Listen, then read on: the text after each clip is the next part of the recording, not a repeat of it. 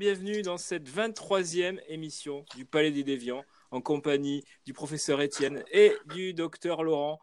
Euh, cet épisode s'est fait légèrement attendre, trois ans et demi. Euh, voilà, on avait prévu juste une semaine de délai. Il s'est passé des choses entre temps et nous sommes là pour en parler. Salut professeur. Salut docteur. Euh, donc on ne s'est pas vu depuis trois ans et demi. Hein. J'espère que, que tout va bien pour toi. Oui, donc on m'a appris que tu avais plusieurs tatouages maintenant. Voilà, j'ai des tatouages. Écoute, j'ai un piercing euh, aussi euh, dans un endroit que je, je préfère garder euh, personnel. et voilà, il se trouve que depuis, depuis tout ce temps, nous avons, nous avons produit, nous avons enfanté, nous avons sorti des livres. Et donc aujourd'hui, on va parler de ça. Alors, Étienne professeur, on va parler de, tes deux sorties livres euh, récentes. En fait, on va oublier les autres parce qu'en trois ans et demi, tu as à peu près sorti dix livres, je pense. Euh, donc, les deux derniers, euh, il s'agit de Jupiter au dactyle. Le, le, plus ancien qui est sorti, c'est ça, je pense. C'est Jupiter au dactyle, c'est ça? Oh, ils sont sortis tous les deux à peu près en même temps, en, fin 2017. Hein. Alors moi j'en ai un en novembre et un en décembre, donc euh, ah, bah voilà. Donc euh, soyons méthodiques. Précis. Novembre. Euh, donc Jupiter, Jupiter au dactyle, c'est un, c'est quoi une novella C'est quoi la taille du, Oui, c'est un, un, fascicule d'une cinquantaine de pages, donc format format A4. En nombre de signes, c'est quoi pour les pour les professionnels? Beaucoup. Hein.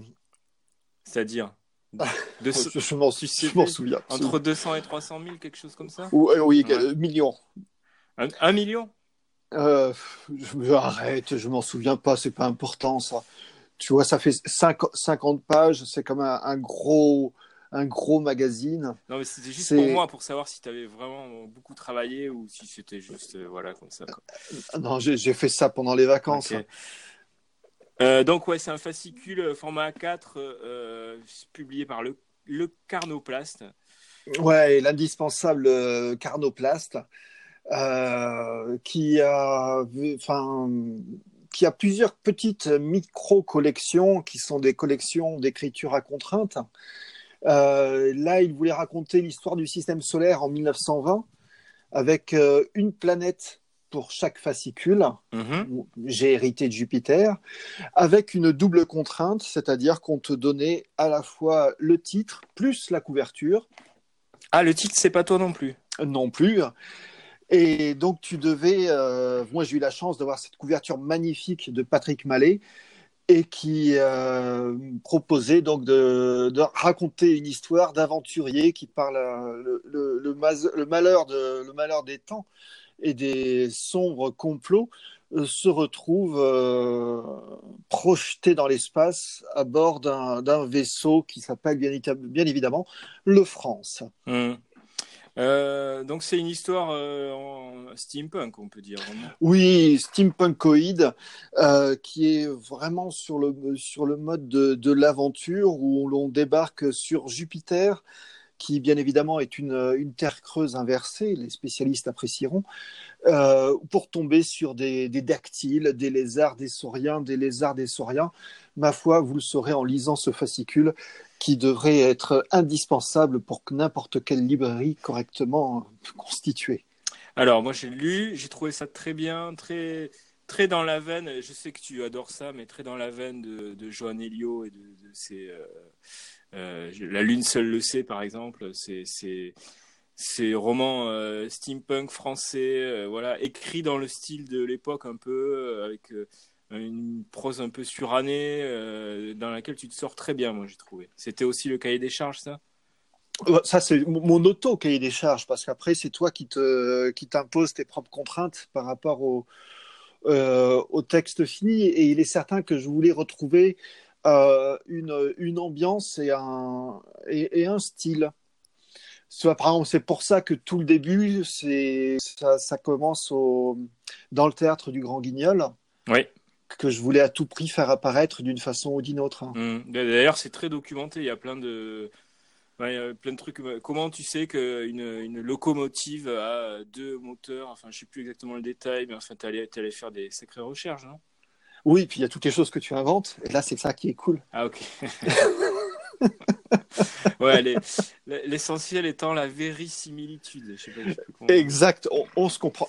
L'effet de réel. Ouais, ouais. Ok, donc ça, c'est dispo euh, sur le site du Carnoplast, donc c'est lecarnoplast.fr. Euh, et ça coûte 7,50€. Autant dire que c'est une affaire. Oh, c'est même un collector. Non, c'est un bel objet en plus. Ça fait, ça fait vraiment fascicule euh, pulp, feuilleton des années du début du XXe siècle, on va dire. Voilà, c'est un bel objet. Euh, est-ce que tu en as lu d'autres d'ailleurs dans cette collection? Ah oui, j'en ai lu plusieurs. Enfin, que ce, enfin, que ce soit l'histoire du système solaire, euh, que ce soit l'histoire de, Jeanne d'Arc, de Lady Lace. Euh, il y a pas mal de choses vraiment, vraiment sympas. je saurais trop vous recommander de, de fouiller parce que vu le prix de vu le prix de la chose, ça se ça se goûte. Hein, c'est vraiment le... aussi retrouver le plaisir de la nouvelle. Il y a pas mal d'éditeurs qui se relancent actuellement dans la nouvelle. Je ne sais pas si tu as le même sentiment que moi. Ou la novella, ouais, pas mal. Ouais. de... Euh, et ça, c'est très très bien parce que le... la, nouvelle est vraiment un, laboratoire de travail euh, magnifique. Mm. Euh, donc, n'hésitez pas à soutenir ce genre de projet un petit peu barré, mais qui est, ma foi, absolument essentiel. Mm. Euh, donc on disait que tu avais sorti aussi un autre livre juste après. Alors celui-là est sorti en décembre, donc le mois suivant.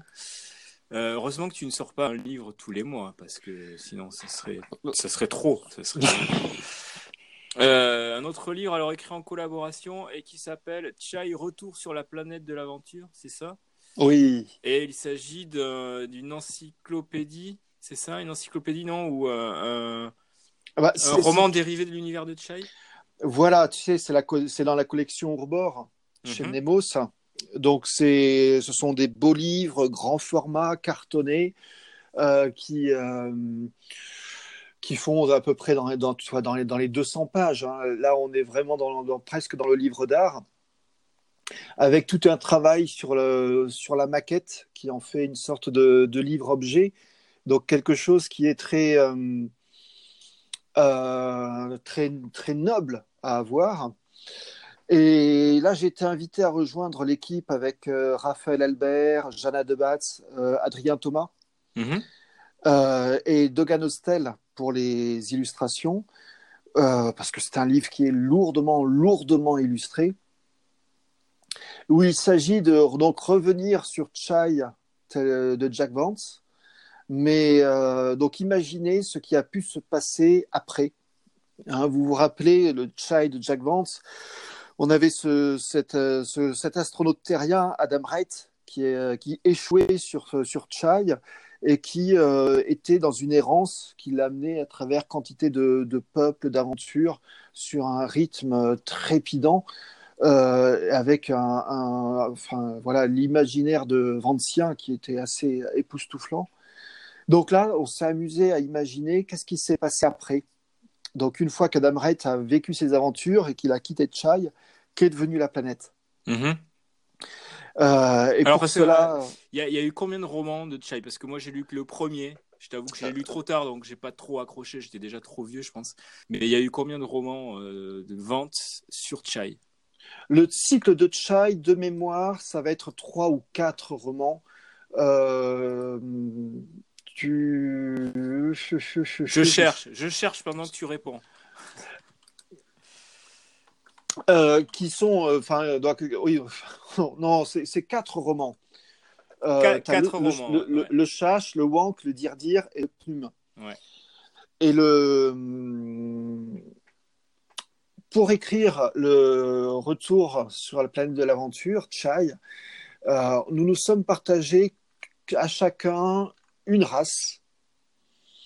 Et euh, chacun d'entre nous est parti pour raconter justement ce qui se passait pour euh, ces, différentes, euh, ces différentes entités, avec bien évidemment une, une trame derrière tout cela qui fait que les différents récits s'entrepénètrent, se croisent, se retrouvent pour faire une espèce de, de, structure kaléidoscopique qui était assez exaltante à écrire. Mhm. Euh, parce que ça, ça, ça propose des, des choses à la fois différentes. Euh, ça permet à chacun d'avoir sa voix, son style. Euh, il est sûr qu'on reconnaît très très bien le- que ce soit l'écriture de Raphaël Bert, de Jana Debatz, d'Adrien Thomas. Euh, des, des approches très, très riches, j'ai trouvé. Toi, tu t'es occupé de, de, de quoi alors? De qui? Euh. Donc moi, c'est les, c'est les chaches. Euh, Dans, Chai, les chaches, ce sont les nuls. hein. Ce sont ceux- les sans grade, les, les sans, personnalité. C'est ceux qui n'ont qu'une seule, qu'une seule envie, qu'un seul rêve, qu'une seule envie. C'est d'être, euh, de devenir euh, des chaches à leur tour. et qui portent sur la tête une espèce de, de postiche pour leur donner l'apparence de leur maître extraterrestre. Ok. Et de cette race assez inintéressante, parce que dans le roman, c'est vraiment des, ils sont vraiment falots. ben, il a fallu que je me débatte pour leur donner des, euh, euh, des enjeux, des crises et peut-être un, meneur qui en fait un, un peuple de guerriers, avides de liberté et de et, d'être des nouveaux Spartacus. Wow. Et vous avez, vous aviez le droit de faire, Oui, mélanger euh, vos récits ou euh, Oui, oui, Ouais. mais de toute façon, Nemo, ça fait les choses bien.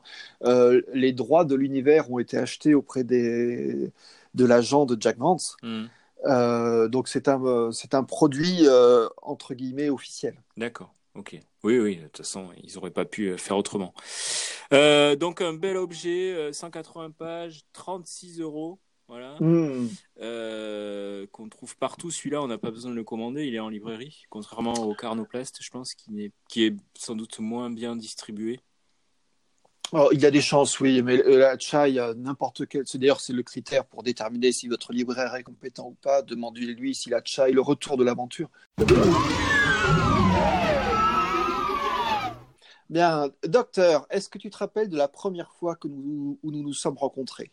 Oui, c'était à Poitiers en 1999, je crois. 2000, Ouais. 1999. Et nous avions interviewé Kevin Jeter. Ouais. KW Jeter. Mm. Euh, on s'est trouvé là parce que nous avons tous les deux le même amour pour cet, écri- cet écrivain californien aussi majeur qu'indispensable qu'est Philippe Cadic. Mhm. Euh, nous avons tous les deux travaillé, travaillé autour de Philippe Cadic. On a produit sur Philippe Cadic. Et Bah alors, je me souviens qu'à l'époque, justement, quand on s'est rencontrés, je venais de travailler sur lui dans le cadre d'une maîtrise et tu étais le seul autre être humain français que je connaissais qui avait fait, euh, qui avait déjà travaillé sur cet auteur. Ouais. les vieux combattants. Mm. Et ça y est, hein, tu viens de faire ta grande œuvre, tu as fait ta cathédrale. Oui, je sais pas si c'est une cathédrale. mais- Ah non, non, non, non, non, non. Là, on, on va parler de Phil, une vie de Philippe Cadic. Euh, la bande dessinée dont tu as fait le scénario, bande dessinée publiée chez 21 grammes, 21G, Ouais. euh, avec euh, Mauro Marchesi Ouais. au, au dessin.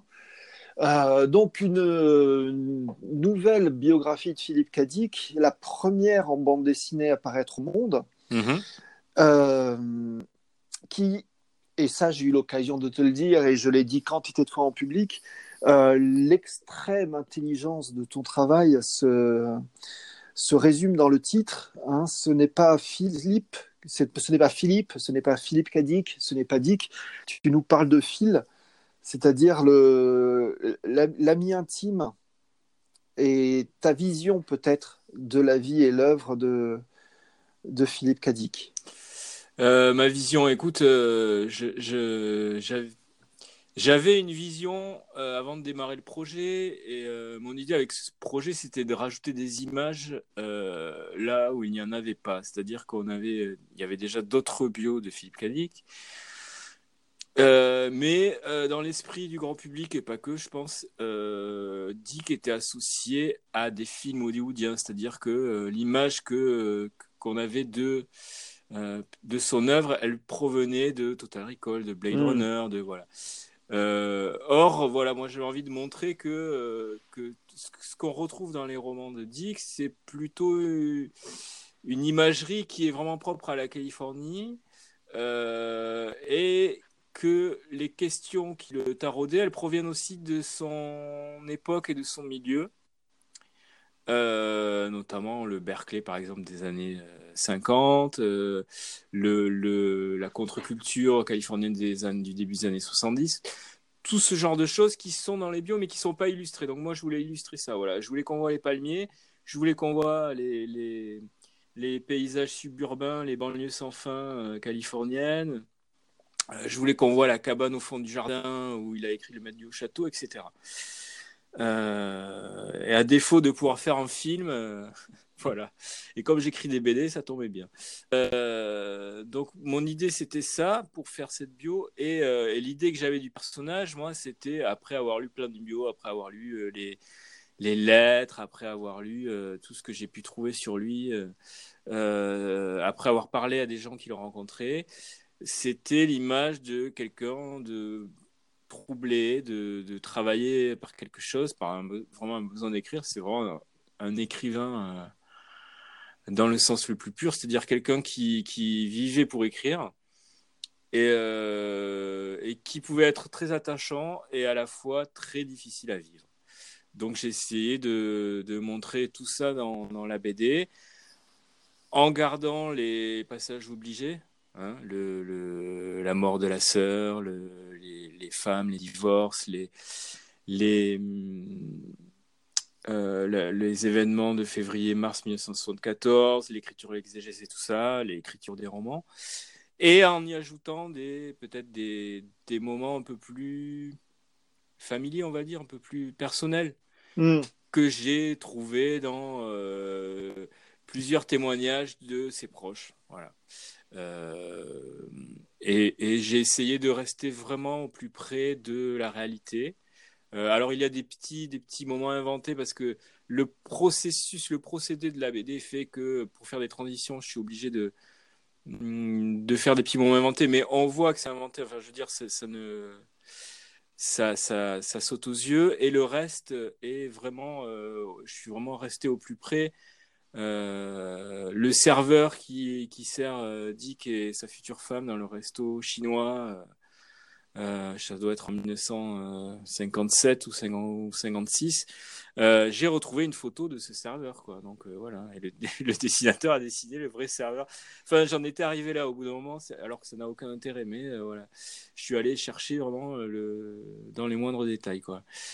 Et, euh, et j'espère que, ben, que ce, ce, le fruit de ces recherches fait qu'on s'immerge bien dans le, dans le récit. Quoi. Et justement, comment est-ce que tu as travaillé avec le dessinateur? Euh, Ben écoute, je l'ai.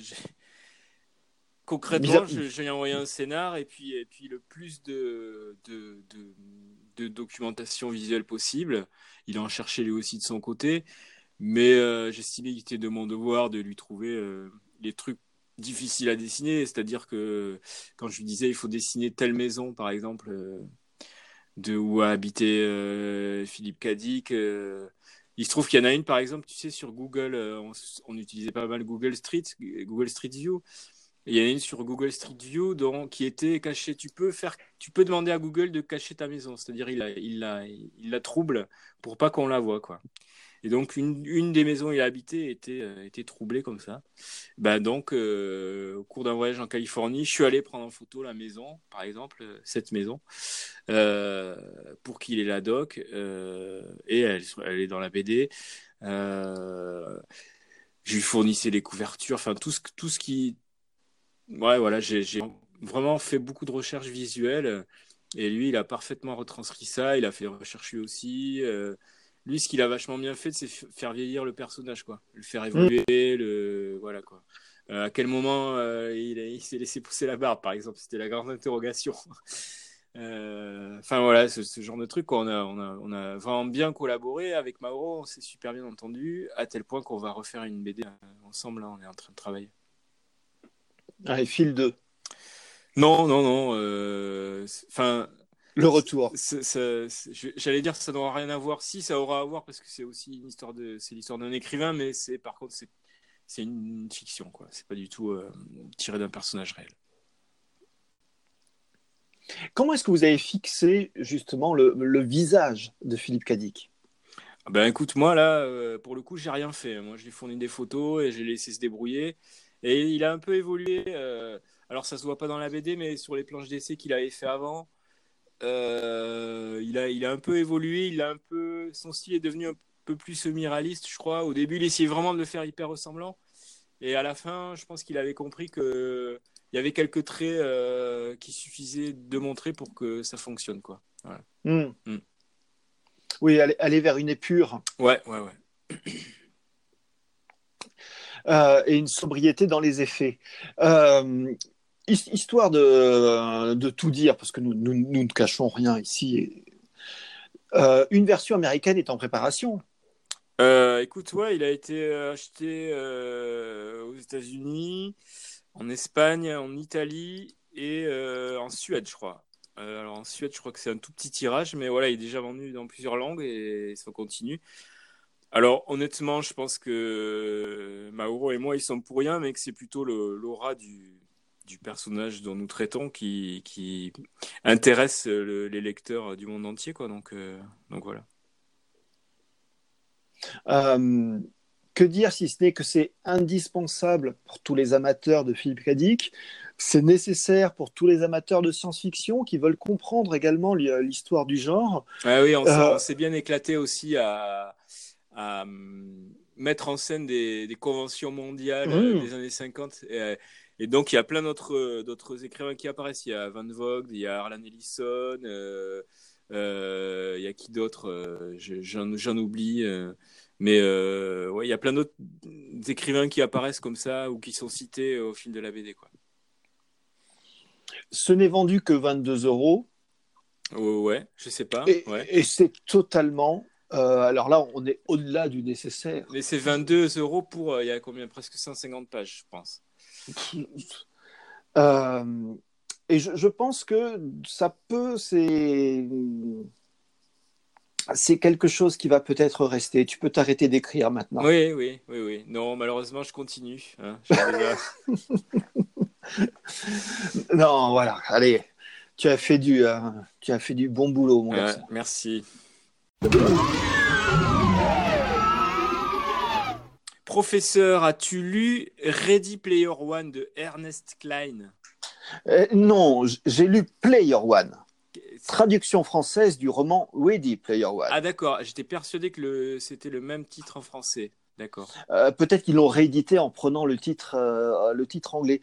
le roman anglais, roman d'Ernest Klein, dont je, je, ne connais absolument rien, euh, si ce n'est qu'il avait fait le scénario du film, enfin ce petit film de science-fiction Fanboys. Oui. Euh, tu sais, là, sur, sur, les bonhommes qui veulent voir le, euh, l'épisode 1 avant de sa sortie. Qui est très mauvais d'ailleurs, ce film, qui est très mauvais. voyons, l'idée est très bonne, le film est nettement moins satisfaisant. Et, ce type, alors, je sais plus exactement, mais je crois qu'il s'est fait connaître des, des producteurs hollywoodiens en écrivant la suite de Bukaro Banzai. Il a écrit un scénario, euh, tu vois, sans, sans être. Euh, sans avoir de contrat pour le faire. Il a écrit le scénario d'une suite de Bukaro Banzai. Et c'est un peu la carte de visite qui lui a permis après de. Alors, peut-être de faire euh, Fanboys, mais voilà quoi. Donc, c'est vraiment un fanboy, quoi, j'ai l'impression. Et puis, puis ça se voit dans ce qu'il fait, quoi.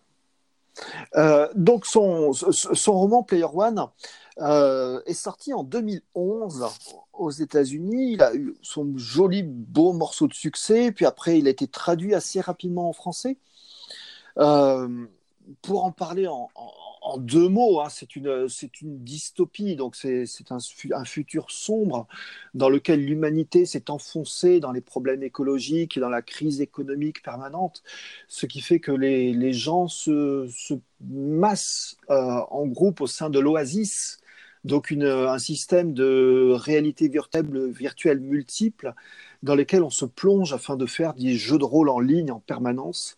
Ça y est, le fantasme de mon moi adolescent a triomphé, le jeu de rôle est enfin vainqueur.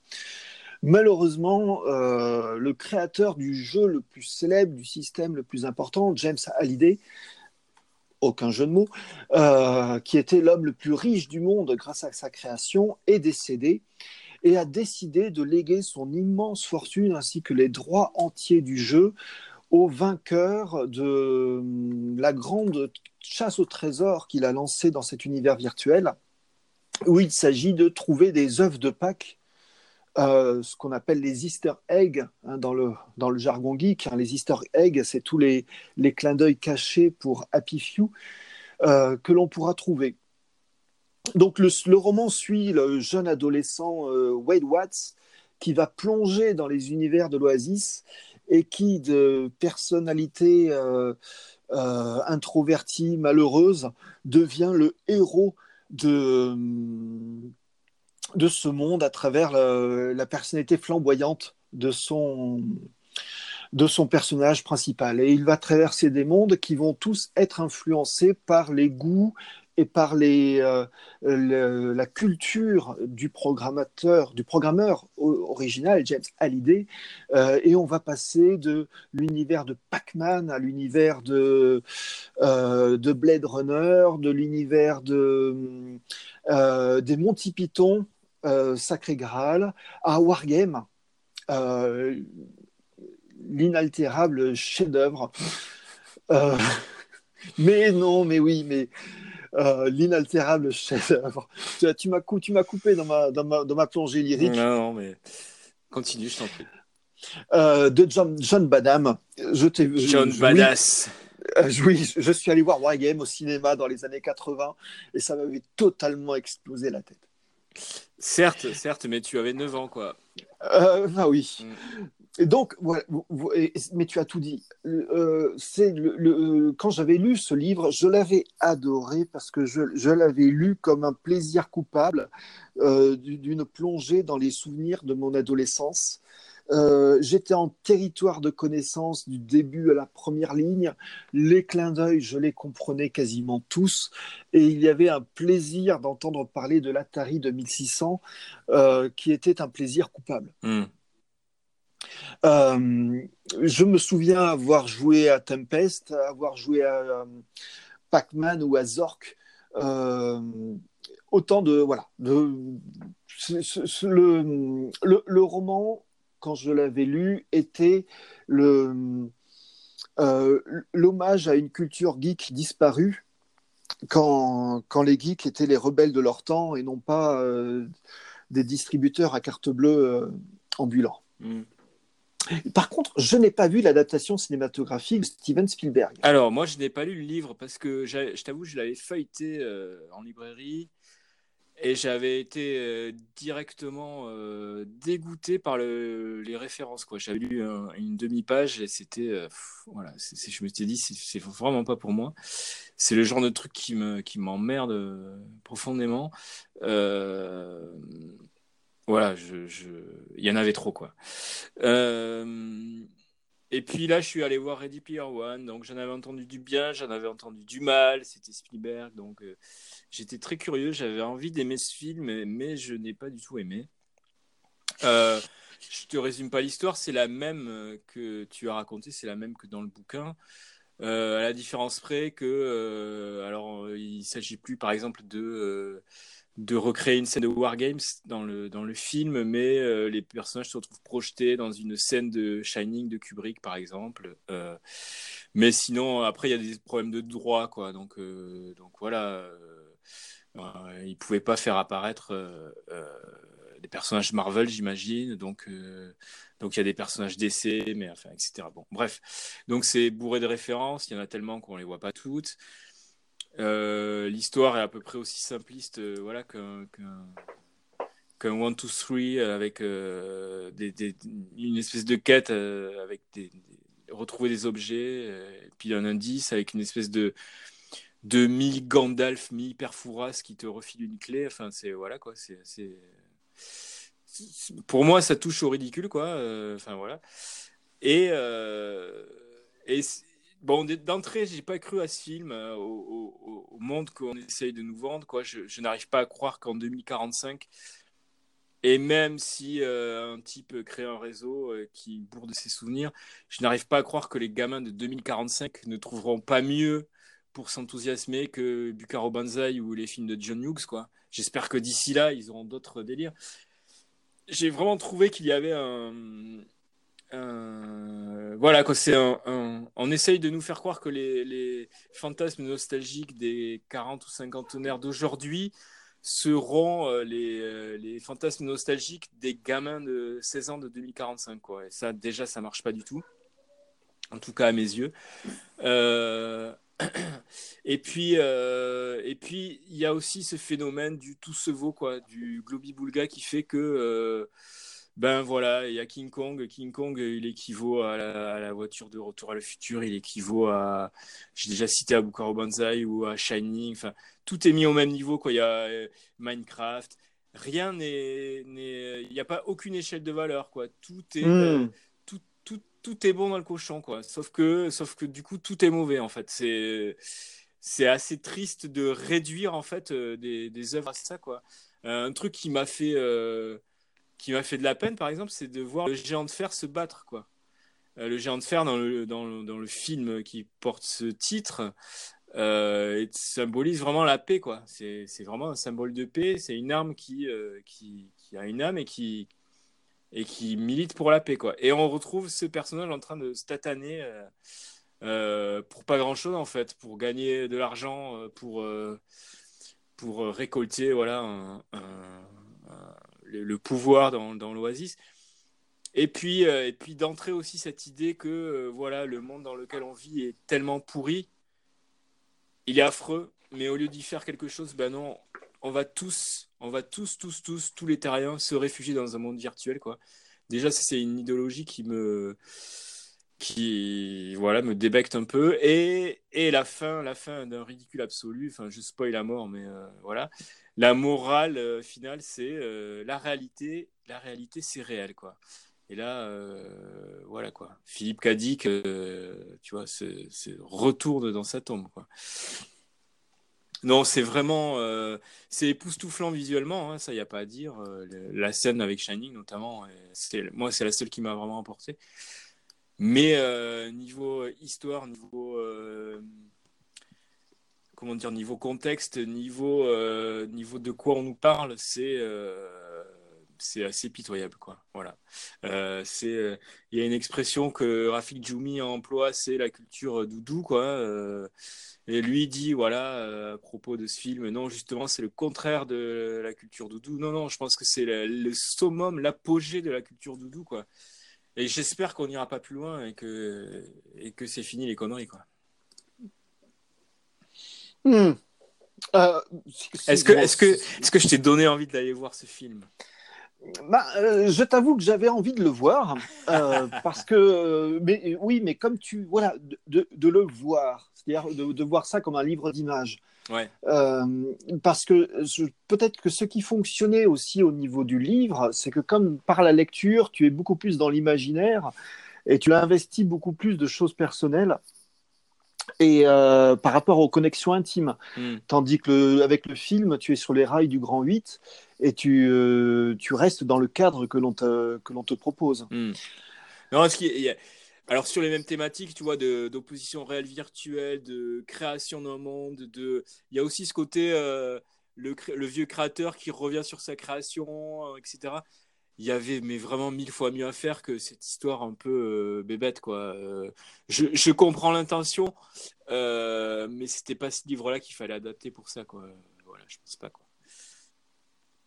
Hmm. Bah, sois rassuré, hein, euh, une suite est en préparation. Du, du film ou du livre?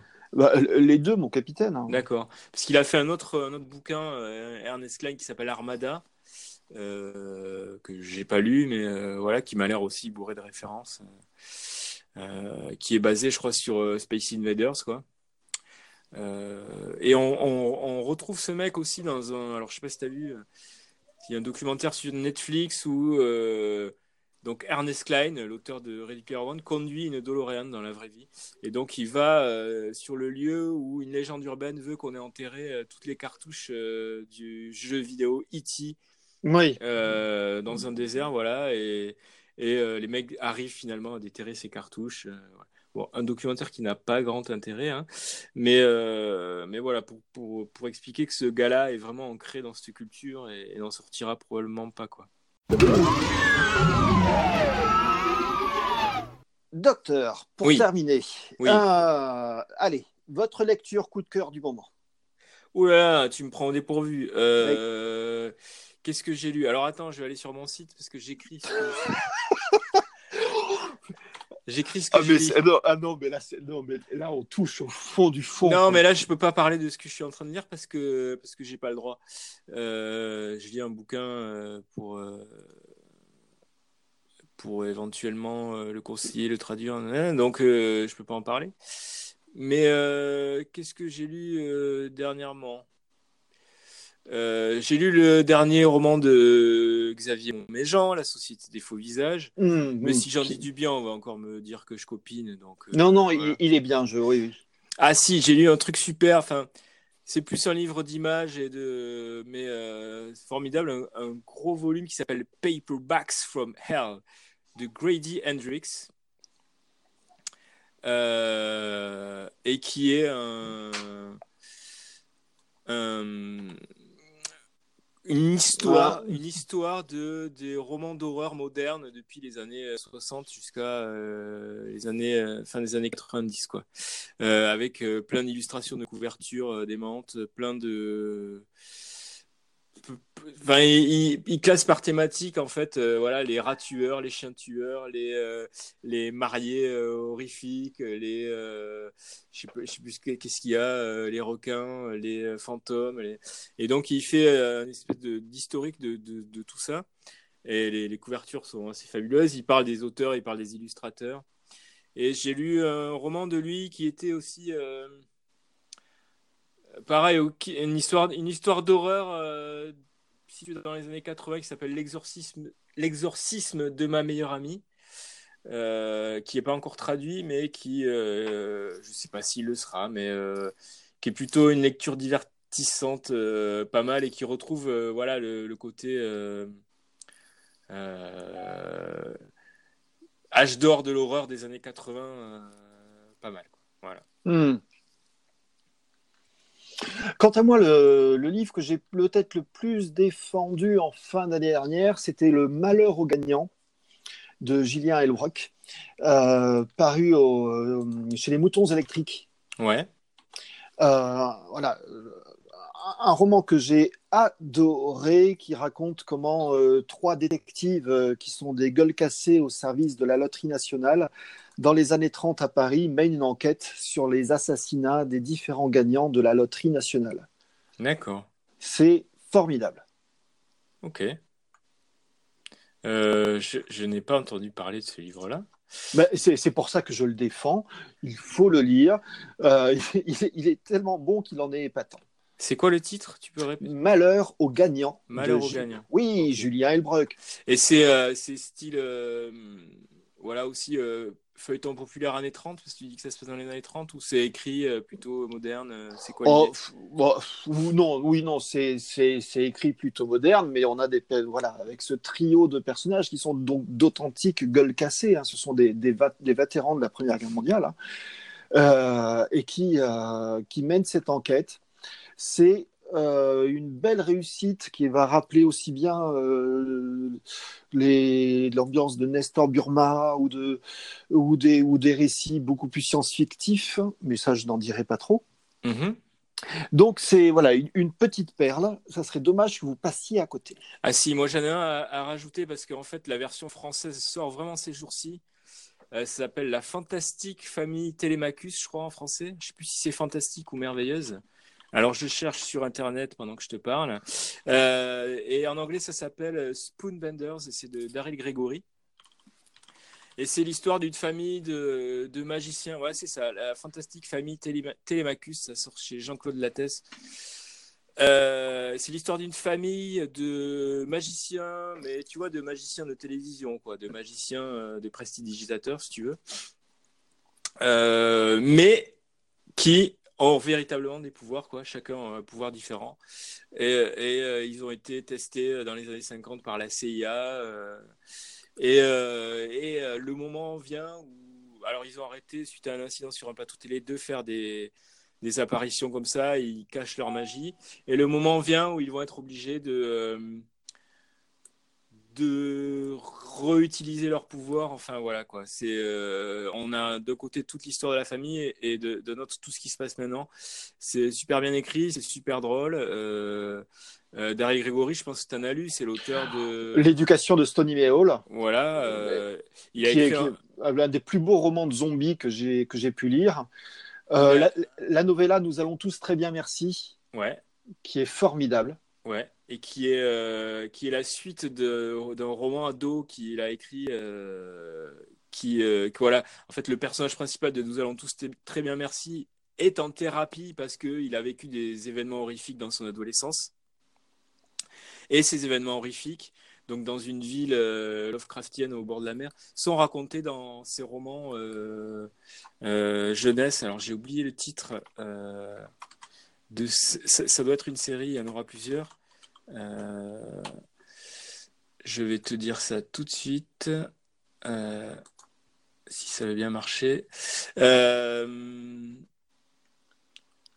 ça s'appelle Harrison Squared, voilà. Harrison Square. Et il a aussi écrit son premier roman, s'appelait Pandemonium, et un des personnages principaux de ce premier roman était Philippe Cadic. Et là, je dis, tout se rejoint, c'est formidable. Euh, tout est dans tout. Hein. Non, mais voilà, lisez vraiment la, fantastique famille Télémachus, malgré la couverture qui donne pas forcément très envie et qui fait un peu euh, voilà chronique familiale euh, des pilotes. Mais en fait, non, non, ça, ça vaut mieux que ce que ce que présente, euh, ce que propose la couverture. Docteur, je crois que ça y est, la saison 4 est lancée. Voilà, écoute, euh, prochain épisode normalement dans 3 ans et demi aussi. On va essayer de. Voilà. Euh, on peut peut-être juste signaler qu'on est aussi maintenant présent sur encore.fr, .fm, c'est ça, encore.fm ah, oui, euh, oui, encore, tu l'écris comment? A-N-C-H-O-R.fm. Et que si vous téléchargez cette appli, vous pouvez même nous laisser des messages audio et qu'on pourra même les passer euh, dans la prochaine émission.